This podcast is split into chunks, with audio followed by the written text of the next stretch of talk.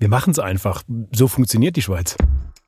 Hallo und herzlich willkommen. Wir reisen in diesem Podcast durch die Schweiz. Und heute sind wir bei der ETH in Zürich. Thema ist nämlich die Innovationskraft der Schweiz. Und zu Gast Professor Markus Groß. Er ist Wissenschaftler an der ETH. Schweizer Macher. Im Gespräch über Stärken und Chancen.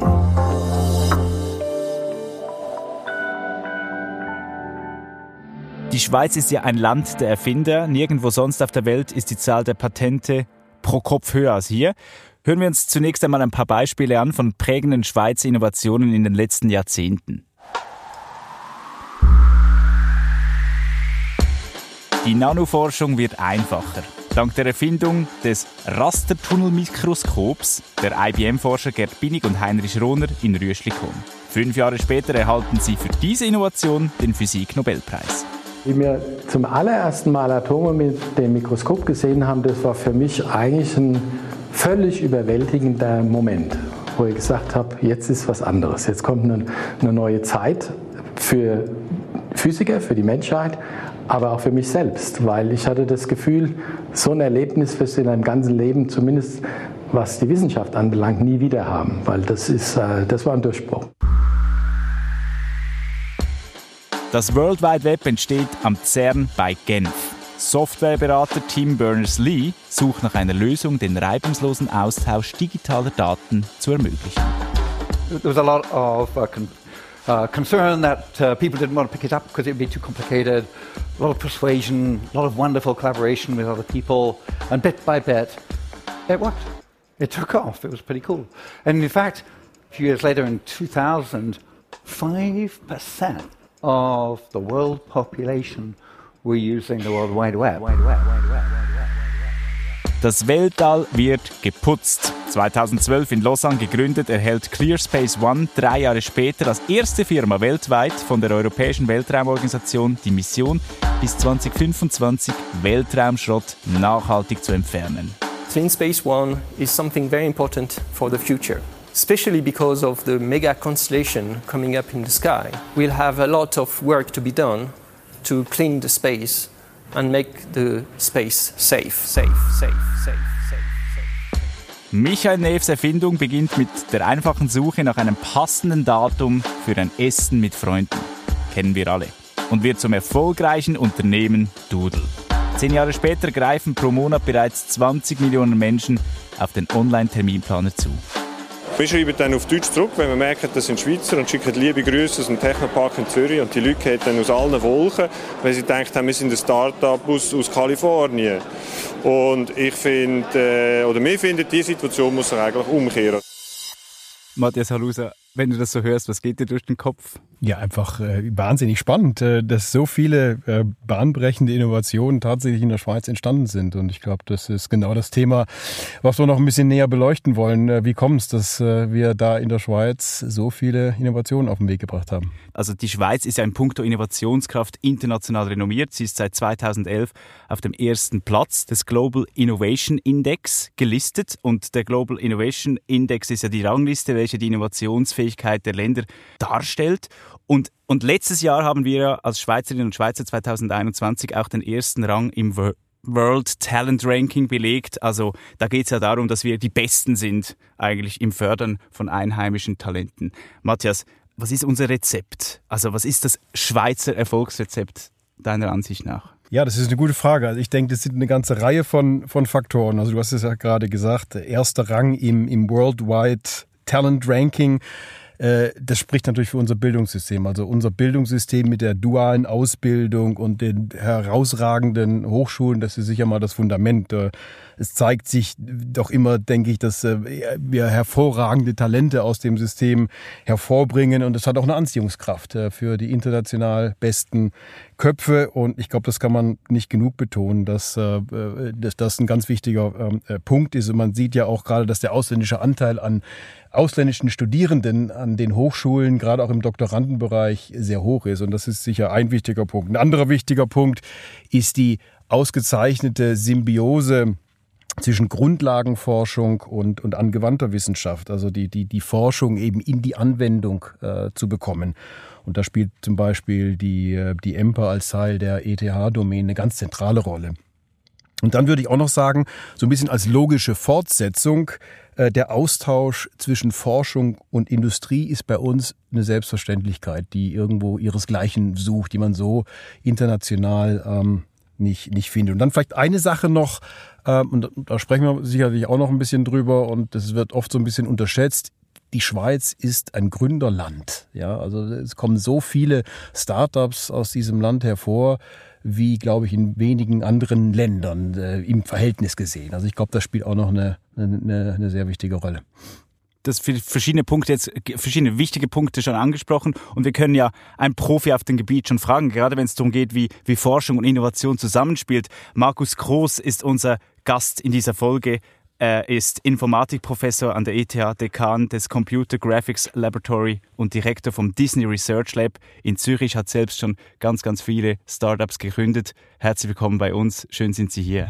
Ja, schönen Dank. Äh, freut mich. Was geht Ihnen so durch den Kopf, wenn es darum geht, dass wir die Schweiz äh, als United Nations Global Innovations Index, also dass die Schweiz diesen Index anführt und zum elften Mal in Folge eigentlich quasi immer, immer wieder die Besten sind im weltweiten Vergleich. Ja, ich glaube, zum einen freut mich das natürlich sehr, zum anderen äh, ist es vielleicht auch gar nicht so verwunderlich, denn ich glaube zunächst mal historisch, kulturell äh, sind wir als kleines Land zwischen den Großen sozusagen eingefärcht und ohne natürliche Ressourcen immer darauf angewiesen, äh, oder gewesen und auch immer noch darauf angewiesen, äh, dass wir einfach besser sind, nicht? Und vor allem, dass die Kreativität das Immaterial gut ist, das uns auszeichnet, auch gegenüber den Großen, nicht mit ihr all ihren Ressourcen.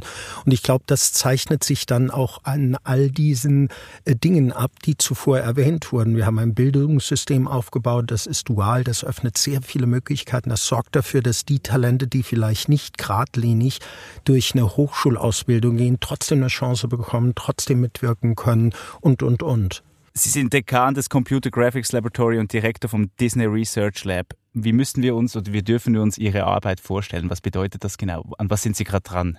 Ja, es ist so, also wie gesagt, ich habe eine duale Rolle. Ich bin seit fast 30 Jahren und das auch nach wie vor primär Professor in der Informatik an der ETH Zürich und betreibe dort Grundlagenforschung im Bereich des Visual Computing. Also Visual Computing ist all das, was all die Verfahren und Methodiken, auch vor allem äh, getrieben durch künstliche Intelligenz, die mit Bild und Computer zu tun haben. Also wie können wir den Computer dazu bringen, Bilder zu generieren, Bilder von Menschen zu generieren, Bilder von Szenen zu generieren, aber wie können wir den Computer auch dazu bringen, Bilder zu verstehen, nicht und zu analysieren.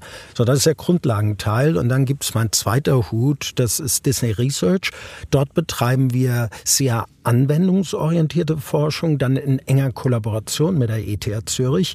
Und dort ist unser Ziel eigentlich den Prozess des Filmemachens mithilfe der künstlichen Intelligenz neu zu durchdenken, effizienter zu machen, leistungsfähiger zu machen, preisgünstiger zu machen, aber auch äh, Werkzeuge zu entwickeln, die unseren Geschichtenerzählern, unseren kreativen Talenten und Künstlern Möglichkeiten geben, Geschichten immer wieder neu und anders zu erzählen. Das ist ja wahnsinnig, oder? Das ist ja eigentlich so der Kern der, der Innovation äh, in, in, in der Zukunft auch, oder? Wenn wir, wenn wir von der Digitalisierung sprechen. Matthias, was, was kommt dir dazu noch in den Sinn? Ja, mir kommt dazu in den Sinn, ähm, dass ich einfach sehe, wie viel auch unsere Branche lernen kann, tatsächlich von den Aktivitäten, die, die in der, ich sag mal, IT-Welt, äh, digitalen Welt vielleicht ähm, gerade, ähm, an denen gerade geforscht wird. Ich denke, wir als Life Science Industrie sind auch sehr gut unterwegs und sehr innovativ unterwegs, gerade auch in diesem Land. Aber beim Thema Digitalisierung, äh, digitale Fertigung ist ein spannendes Thema, mit dem wir uns auch beschäftigen. Da denke ich, haben wir noch ein bisschen Aufholbedarf und können profitieren von den tollen Erfahrungen aus, aus der Branche vom, äh, vom Markus Groß. Ein weiterer guter Grund, diesen Podcast zu machen eigentlich. Definitiv. Voneinander zu profitieren. Wenn wir uns fragen, woher kommt es, dass die Schweiz so eine Erfindernation ist, welche besondere Fähigkeiten finden wir in diesem Land, ähm, und weniger anderswo. Also warum sind wir denn alle so gute Danielas und Daniels Düsentriebs hier in der Schweiz? Das duale Bildungssystem haben Sie angesprochen. Was denkt ihr, was, was gibt es sonst noch für Faktoren? Einer der Faktoren ist sozusagen, dass dieses Bewusstsein, dass äh, die unsere Kreativität und dass das eigentlich das Wichtige Immaterialgut ist, das den Wohlstand der Zukunft in der Schweiz sichert, mehr als alles andere. Wie gesagt, nochmal als kleines Land ohne natürliche Ressourcen. Ähm, ein zweiter Faktor ist auch, glaube ich, unsere Fähigkeit, erstens mal die Standortqualität, die Internationalität, die wir projizieren und auch die Fähigkeit, auch Talente von außen ins System zu integrieren. Nicht, wir haben eine lange Historie äh, mit Nobelpreisträgern bis in die jüngsten Tage. Es ist für mich auch als Forschungschef von Disney essentiell, dass ich in der Lage bin, Talente aus aller Welt zu rekrutieren. Unsere primäre Rekrutierungsbasis ist natürlich die ETH Zürich und unsere lokale äh, lokales Talentnetzwerk, aber immer wieder greifen wir auch auf Talente aus aller Welt zurück und die Fähigkeit, diese ins Land zu bringen und attraktiv zu sein, das ist ein enormer Faktor meiner Meinung nach. Also es hat ja auch viel mit Kultur so ein bisschen zu tun, Innovationskultur und, und Markus Groß hat es vorher auch schon erwähnt. Also dieses, dieses Streben nach Exzellenz oder, oder Perfektion, Qualität, die, die wir hier ganz oft finden. Ich glaube, das, das äh, spielt auch eine ganz wichtige Rolle und da beneiden uns, glaube ich, auch viele, viele Länder ähm, äh, drum. Also ich denke, das ist, das ist mal ganz wichtig. Ähm, dann vielleicht auch diese typisch schweizerische Mentalität, pragmatisch an Dinge äh, zu gehen oder äh, äh, flache Hierarchien, vielleicht auch schnelle Entscheidungswege, das hilft uns auch enorm. Und ähm, ich denke, das differenziert uns auch. Also ist ein bisschen eine, eine kulturelle Differenzierung, gerade auch im Vergleich vielleicht zu den großen Nachbarsländern im, im Norden und sicherlich auch im Westen. Ich hatte den Pragmatismus, finde ich, eigentlich ein ganz wichtiger Faktor. Ich hatte den auch im Sinn als nächstes. Und zwar äußert sich der in ganz vielen Bereichen, die Innovation und auch Umsetzung betreffen. Und zwar vor allem auch in der Fähigkeit der Hochschulen, mit der Industrie zu kollaborieren. Die ist nicht in allen Ländern gleich ausgeprägt. Und Hochschulen neigen dazu, überadministriert zu sein. Wie gesagt haben, klar ist die ETH vielleicht nicht so schnell wie jetzt eine Silicon Valley Startup-Firma in ihren Entscheidungen. Aber trotzdem sind wir im internationalen Vergleich enorm flexibel, enorm pragmatisch. Und das war auch einer der ganz großen Gründe, weshalb Disney und die ETH Zürich diese Kollaboration vor 13 Jahren eingegangen sind kann ich absolut bestätigen. Also, dass die Universitäten World Class sind oder in der Champions League spielen hier. Ich denke, das, das, das ist so, ja. Die, die bringen einen, einen großen Pool an Talenten immer hervor. Auf der anderen Seite erlebe ich doch ähm, ja eine, eine, eine, eine sehr große Neugierde, Offenheit. Äh, und das ist sicherlich, ähm, Sie haben es angesprochen, geschuldet auch der Tatsache, dass wir ein kleines Land sind. Und es ist eh klar, dass wir ähm, nur erfolgreich sein können und unseren Wohlstand irgendwie erhöhen können, wenn wir international zusammenarbeiten. Und, ähm, und ich glaube, was wir deswegen wenig sehen in der Schweiz, ist so dieses Not Invented Here Syndrom. Also wir haben es wir haben es hier nicht erfunden und deswegen interessiert uns das nicht, sondern ge genau das Gegenteil eigentlich, dass man Dinge aufgreift, sich die besten Köpfe dann reinholt. Das ist wieder das Internationale und, und weiterentwickelt. Ne? Ich glaube, als Kultur haben wir auch eine sehr hohe Technikaffinität generell. Also ich glaube auch im Vergleich zu anderen europäischen Ländern. Wir sind natürlich auch in der Digitalisierung als kleines Land weit fortgeschritten, was ein sehr große, was die Rahmenbedingungen, die infrastrukturellen Bedingungen schafft für Innovationen in gewissen Bereichen. Und all das äh, trägt dazu bei. Also ich kann nur wiederholen, dass ich glaube, auch in, innerhalb der letzten 25 Jahre ein enormer Wandel stattgefunden hat in der Kultur und der Innovationsbereitschaft und der Risikobereitschaft unserer Studenten. Und das finde ich bemerkenswert. An, an was liegt das? Was denken Sie? Ich glaube, es sind mehrere Faktoren. Einerseits ist es so, dass die Studenten sich sehr international orientieren, also durch das World Wide Web, durch das Internet. Äh, allein zum Beispiel die Fähigkeit, Englisch zu sprechen. Der letzten Generation, der ersten Generation meiner Studenten war es eigentlich unmöglich, im Diplomstudienjahr ein Seminar auf Englisch abzuhalten. Man konnte das nicht zumuten. Das Englisch war einfach nicht gut genug. Heute jeder Student spricht fließend Englisch, überhaupt kein Problem mehr. Ich glaube, diese, diese internationale Exposure, äh, die hat natürlich dramatisch mit dem Internet zugenommen. Und mehr und mehr Studenten in unserem Bereich sehen natürlich die Vorbilder, die erfolgreichen Vorbilder der Unternehmer und Startup-Entrepreneurs im Silicon Valley. Und das wirkt natürlich doch auf diese Generation ganz massiv. Ich habe das kurz nachgeschaut. Im Jahr 2020 hatten wir 47.000 Startup-Gründungen oder Unternehmensgründungen. Das sind 10.000 mehr als noch vor zehn Jahren. Ich, ich kriege das so ein bisschen mit ähm, durch, die, durch das Studium meiner Tochter, einer meiner beiden Töchter, die Wirtschaftswissenschaften studiert.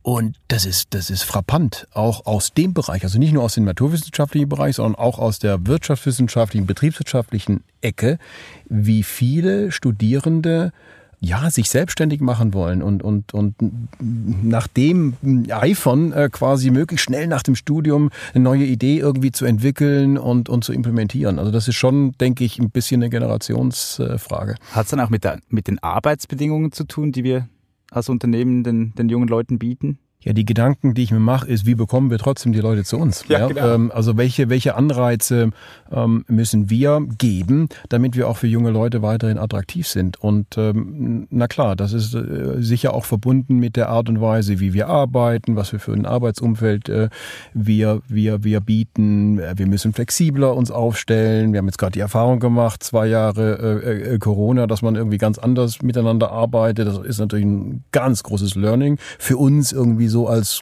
großes etabliertes äh, Unternehmen, die vielleicht so ein bisschen starrer äh, unterwegs sind. Und, und, und das sind die Themen, an denen wir arbeiten, damit wir attraktiv sind für, für die jungen Leute. Ja, ich glaube, gleiches gilt auch für die ETH. Dort haben wir vor 25 Jahren eigentlich relativ wenige Mechanismen und auch Fördermechanismen für angehende äh, Unternehmer gehabt und das hat sich massiv geändert. Wir haben also jetzt eine sehr gut organisierte Technologietransfereinheit und die ist darum bemüht, dass ETH Talente und Technologien dann eben im Sinne von ETH Spin-offs kommerzialisieren könnte. Und da gibt es ein ganz breites Spektrum von Unterstützung. Es gibt auch die InnoSwiss, die dann eben solche Projekte ganz gezielt fördert. Auch ein ganz, meiner Meinung nach, ganz historisch wichtiger Mechanismus in dieser Entwicklung. Und das hat sich eben gewandelt. Nicht, das war vor 25 Jahren nicht vorhanden. Wir haben all dies und es wird ständig weiter aufgebaut. Auch die Kapitalinfrastrukturen, also Venture-Kapitalisten vor 25 Jahren in der Schweiz gab es keine, nicht. Heute haben wir jede Menge von Venture Capital Funds, die lokal angelegt sind oder internationale, die auf uns draufschauen, hier nach Zürich, nach Lausanne und auch äh, kräftig investieren. Und von diesen Firmengründungen oder diesen Startups kann man ja auch profitieren, könnte ich mir vorstellen, oder? Also inwieweit könnt ihr als Unternehmen BASF an dieser Startup-Kultur oder durch die Zusammenarbeit mit Schweizer Startups profitieren? Es sind, glaube ich, zwei Dinge. Zum, zum einen versuchen wir auch, und, und haben das in zwei Fällen erfolgreich auch machen können, eigene Startups aufzubauen. Ah, ja. ja. also ja, wir haben in Basel zwei Gruppen, die sich, die sich mit, mit neuen ähm, Ideen beschäftigen und da erfolgreich Anwendungen im Bereich funktionale Folien und Sicherheitsdruck äh, lanciert haben. Also das ist mal das eine. Das andere ist, dass wir, wir haben eine kleine Gruppe, die nennt sich Scouting and Incubation.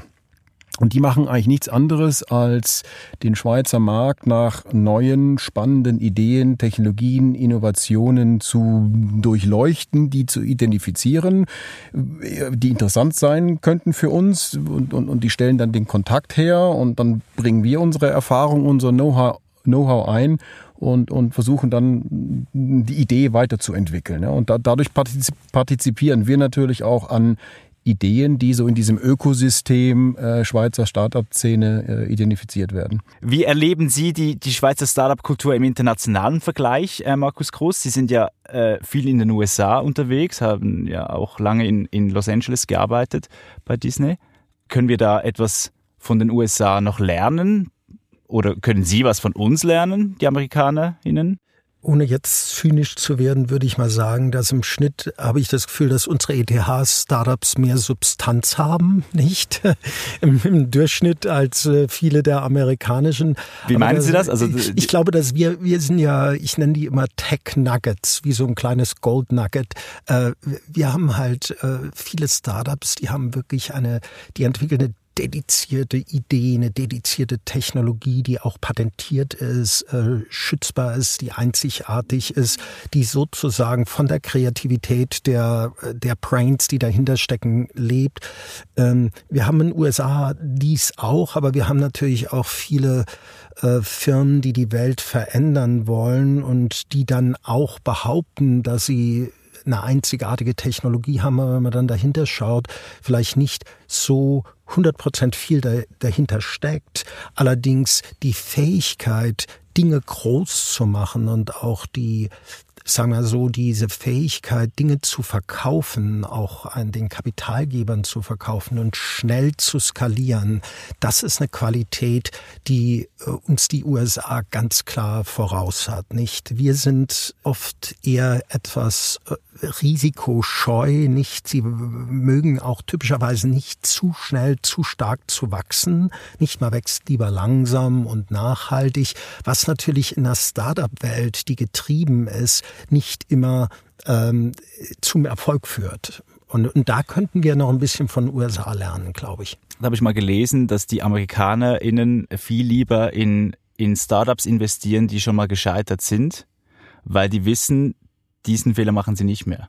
Und bei uns ist es wahrscheinlich umgekehrt. Ja, das stimmt schon. Das ist so, ist ein bisschen Klischee, aber es ist sehr viel Wahrheit auch drin, dass ich glaube, in Kalifornien sicherlich auch einfach kulturell, spirituell diese Idee des Hinfallens und Wiederaufstehens, des nach vorne Schauens, niemals zurückschauen, höchstens mal aus den Fehlern ein bisschen lernen, aber immer wieder nach vorne schauen äh, und damit auch die Scheit dass die Kultur des Scheiterns viel ausgeprägter ist wie bei uns. Aber ich glaube, wir sind auch besser geworden und wir haben viel gelernt gelernt, nicht? Und ich glaube auch heute, und ich kenne auch Entrepreneurs, die sind hier in der Schweiz, hier in Zürich beim ersten Mal, also wirklich auf die Nase gefallen, komplett und dann beim zweiten Mal hat es toll funktioniert und die sind jetzt glücklich und happy, ne? Investierst du lieber, Matthias, mit der BASF in Startups, die schon mal gescheitert sind oder ganz frisch, jung? da, bin ich, da bin ich ganz ehrlich. Natürlich habe ich eine gewisse Skepsis, äh, wenn Startups dann gescheitert sind. Äh, und insofern bin ich wahrscheinlich eher ein konservativer äh, Investor oder Anleger in diesem Sinne. Um vielleicht noch etwas in die Zukunft zu schauen, was braucht es jetzt noch, um, um vielleicht noch erfolgreicher zu sein? Ich persönlich glaube, es ist eine Mischung zwischen noch einer erhöhten Risikobereitschaft und auch äh, auf beiden Seiten, also auf Seiten der Unternehmensgründer auf der einen Seite, aber auch auf, auf Seiten der Kapitalgeber. Was ich erlebe, ist, dass es relativ sagen wir, einfach ist, das Grundkapital für die Unternehmensgründung zu bekommen, das sogenannte Seed-Kapital, eine Million oder zwei, aber dann die Anschlussfinanzierung, die ist oft schwierig. Und zwar schwierig, weil die meisten Kapitalgeber in der Schweiz dann schon eben ausgereifte Produkte sehen wollen, das ist klar, aber die wollen auch Revenues sehen, die wollen sehen, dass der Markt funktioniert. Und das ist oft im Hochtechnologiebereich schwierig. Man kann zwar das Produkt haben, aber man hat es noch nicht unbedingt am Markt. Und das ist auch typischerweise eine kleine Schwäche von unseren Hightech-Startups, dass die meisten ich will nicht sagen Arroganzen, aber unterschätzen, dass Verkauf eine wahre Kunst ist und Marketing ist eine Kunst und eine Wissenschaft und das ist so schwierig und komplex wie die Entwicklung des technischen Produktes selber. Nicht wird oft unterschätzt. Was ich jetzt spannend finde, jetzt auch aus der Diskussion heraus, diese diese gegenseitige Befruchtung, nenne ich das mal, über verschiedene Branchen hinweg. Ne? Und ich hatte das vorhin schon kurz angesprochen uns treibt das Thema Digitalisierung in Forschung auch intensiv um. Ja, und ich glaube, da können wir sehr viel lernen. Es gibt bestimmt ganz viele andere Beispiele, wie Branchen irgendwie voneinander äh, äh, profitieren können. Also äh, ja, wie gesagt, wir, wir, wir arbeiten an an Themen der digitalen Fertigung. Ja, ähm, wir haben da ein, ein Projekt, ähm, was wir aufgegriffen haben über eine äh, Zusammenarbeit mit der, mit der ETH, wo die äh, quasi über ein intelligentes Design oder eine intelligente Architektur von Wendeltreppen nachgedacht haben. Wir haben das dann aufgenommen und haben quasi vom Entwurf bis zur Produktion ein komplettes 3D-Druckverfahren entwickelt. Ja, und das, und das ähm, zeigen wir jetzt auch, ähm, implementieren wir am, am Step 2 Unit an den, am, am Nest äh, bei der EMPA in Dübendorf. Und das ist eine total spannende Sache. Aber das ist, das ist nur ein Anfang und das kann nur ein Anfang sein. Ich glaube auch, dass wir in der Zukunft noch sehr viel Potenzial haben für interdisziplinäre Kollaboration. Also wir haben ja, wie gesagt, schon ein sehr, sehr gutes Klima der Kollaboration der Industrie mit den Hochschulen, Fachhochschulen, mit dem höheren Bildungs- und, und Forschungssystem in der Schweiz. Ich glaube, Interdisziplinarität ist das, was, glaube ich, eine Vielzahl von Produkten in der Zukunft auszeichnen wird. Und dort müsste man gezielt auch Mechanismen, auch Fördermechanismen entwickeln, um Interdisziplinarität zu fördern. Also wir an den Hochschulen sind ja klassisch in Departemente organisiert nicht. Und es gibt zwar immer wieder Initiativen, um Interdisziplinarität zu fördern. Selbst innerhalb der Forschung sagen wir, die Chemiker mal mit den Informatiker reden zu lassen ne? oder die Architekten mit äh, den Pharmakologen. Ähm, aber das ist historisch, so wie das klassische Universitätssystem aufgebaut ist, erstmal nicht so ganz trivial. Das erfordert immer wieder Sonderprojekte. Ich glaube, wir müssen an den Universitäten noch mehr tun für Interdisziplinarität und dann auch Mechanismen finden, wie wir die Industrie frühzeitig einbinden. Schweizer Macher. Im Gespräch über Stärken und Chancen. Viel, viel gelernt hier an der ETH. Matthias, was nimmst du mit? Ja, das war total spannend. Also der Austausch mit, mit Markus Groß, äh, eine ganz andere Welt und irgendwo Schnittmengen zu finden mit, mit der Branche, wo, der, wo ich herkomme, mit der Life Science Branche, finde ich spannend und inspirierend.